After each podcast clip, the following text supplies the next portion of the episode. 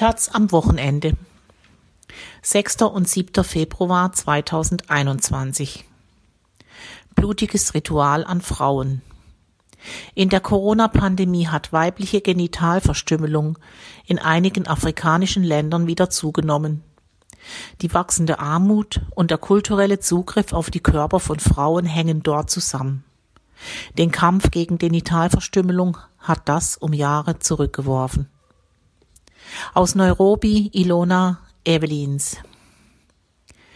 Stellen Sie es sich so vor. Eine Frau mit einem Rasiermesser in ihrer Handtasche klopft an ihre Haustür und bietet an, ihre Tochter zu beschneiden.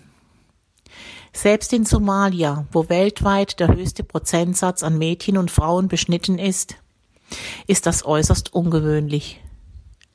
Und doch erlebte Sadia Allen es genau so. Sie ist die Leiterin der Organisation Plan International in Somalia, die sich für den Kampf gegen FGM, Female Genital Mutilation, gegen Genitalverstümmelung also einsetzt.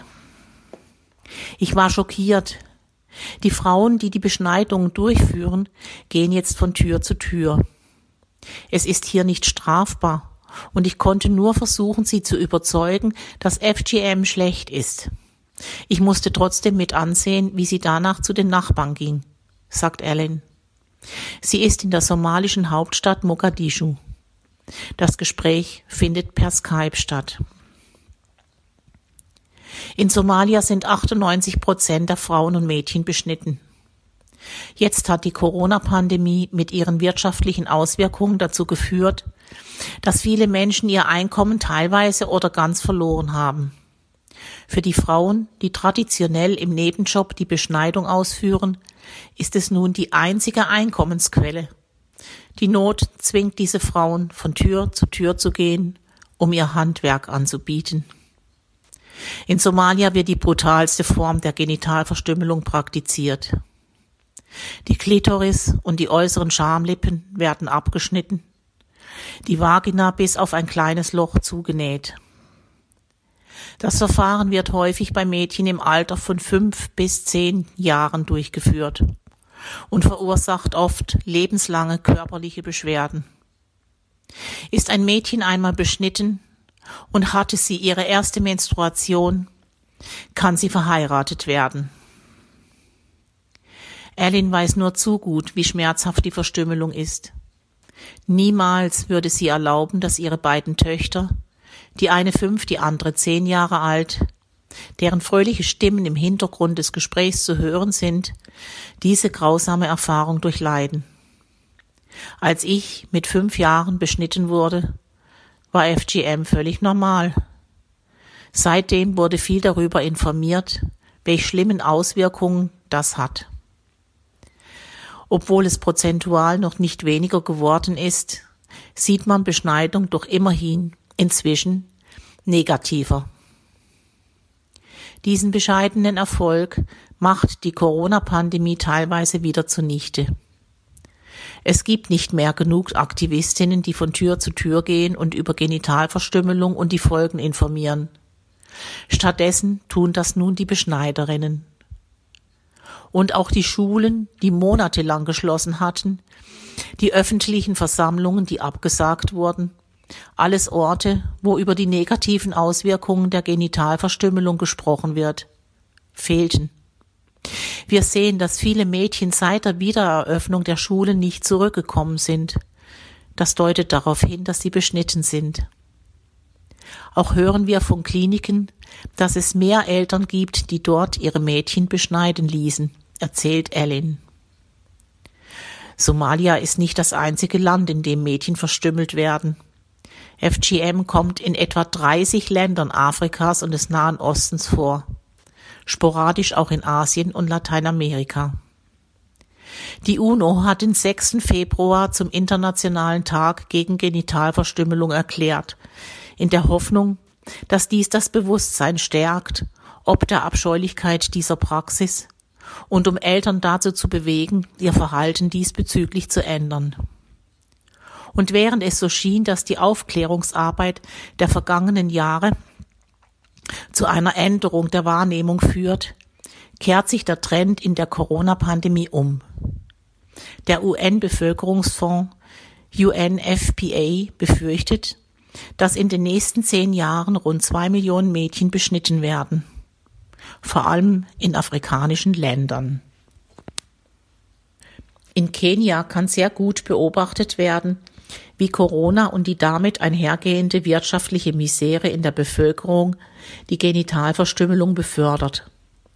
In dem ostafrikanischen Land wurde die weibliche Beschneidung 2011 verboten. Sie wird aber insgeheim weiter praktiziert. Nach Regierungsangaben sind aktuell 21 Prozent der Frauen und Mädchen beschnitten. Polizei und AktivistInnen stellen in der Corona-Pandemie jedoch einen Anstieg fest. Besonders verbreitet ist FGM in Kenia bei der Kuria-Bevölkerungsgruppe im Südwesten des Landes. Im Oktober wurden dort etwa 2800 neu beschnittene Mädchen in Dörfern und Städten durch die Straßen geführt.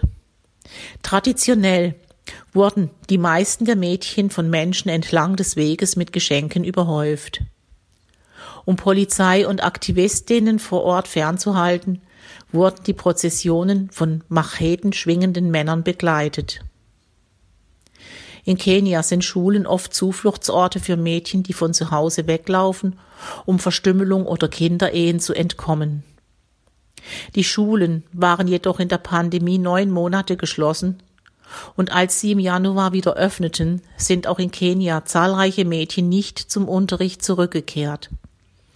Eltern sahen ihre schlechtere wirtschaftliche Lage Sie blicken in eine ungewisse Zukunft, weil sie Einkommensverluste aufgrund der Pandemie hatten. Also haben sie ihre Töchter beschnitten und dann sofort verheiratet, sagt die Anti-FGM-Aktivistin Domtila Chesang. Kenianerinnen dürfen erst ab 18 legal heiraten, aber viele Mädchen werden unter dem Gewohnheitsrecht, das keine Altersgrenze kennt, zu einer Ehe gezwungen. Oft muss die Familie des Ehemanns dabei tief in die Tasche greifen und der Familie des Mädchens einen Brautpreis zahlen, sei es in Form von Rindern, Wassertanks oder Alkohol. Das ist eine willkommene Einnahmensquelle für Eltern und Mädchen, die durch Corona in wirtschaftliche Schwierigkeiten geraten sind. Auch in Westafrika haben Aktivisten gegen FGM wenig Hoffnung. In dieser Region steht Guinea mit einer Beschneidungsquote von 97 Prozent der Frauen und Mädchen an der Spitze, obwohl FGM offiziell verboten ist. Guineas Justiz unternimmt jedoch nichts gegen traditionelle Beschneiderinnen oder gegen medizinisches Personal, das ganz öffentlich Beschneidungen durchführt. Im Nachbarland Mali sind 87 Prozent der Mädchen und Frauen beschnitten. Dort ist FGM nicht verboten, obwohl aufeinanderfolgende Regierungen entsprechende Gesetzesvorlagen formuliert haben. Sie wurden bis jetzt nie umgesetzt aufgrund des großen Drucks der religiösen Führer. In Mali wie auch in Guinea ist die Bevölkerung mehrheitlich muslimisch. Islamischer Fundamentalismus ist in Mali politisch einflussreich.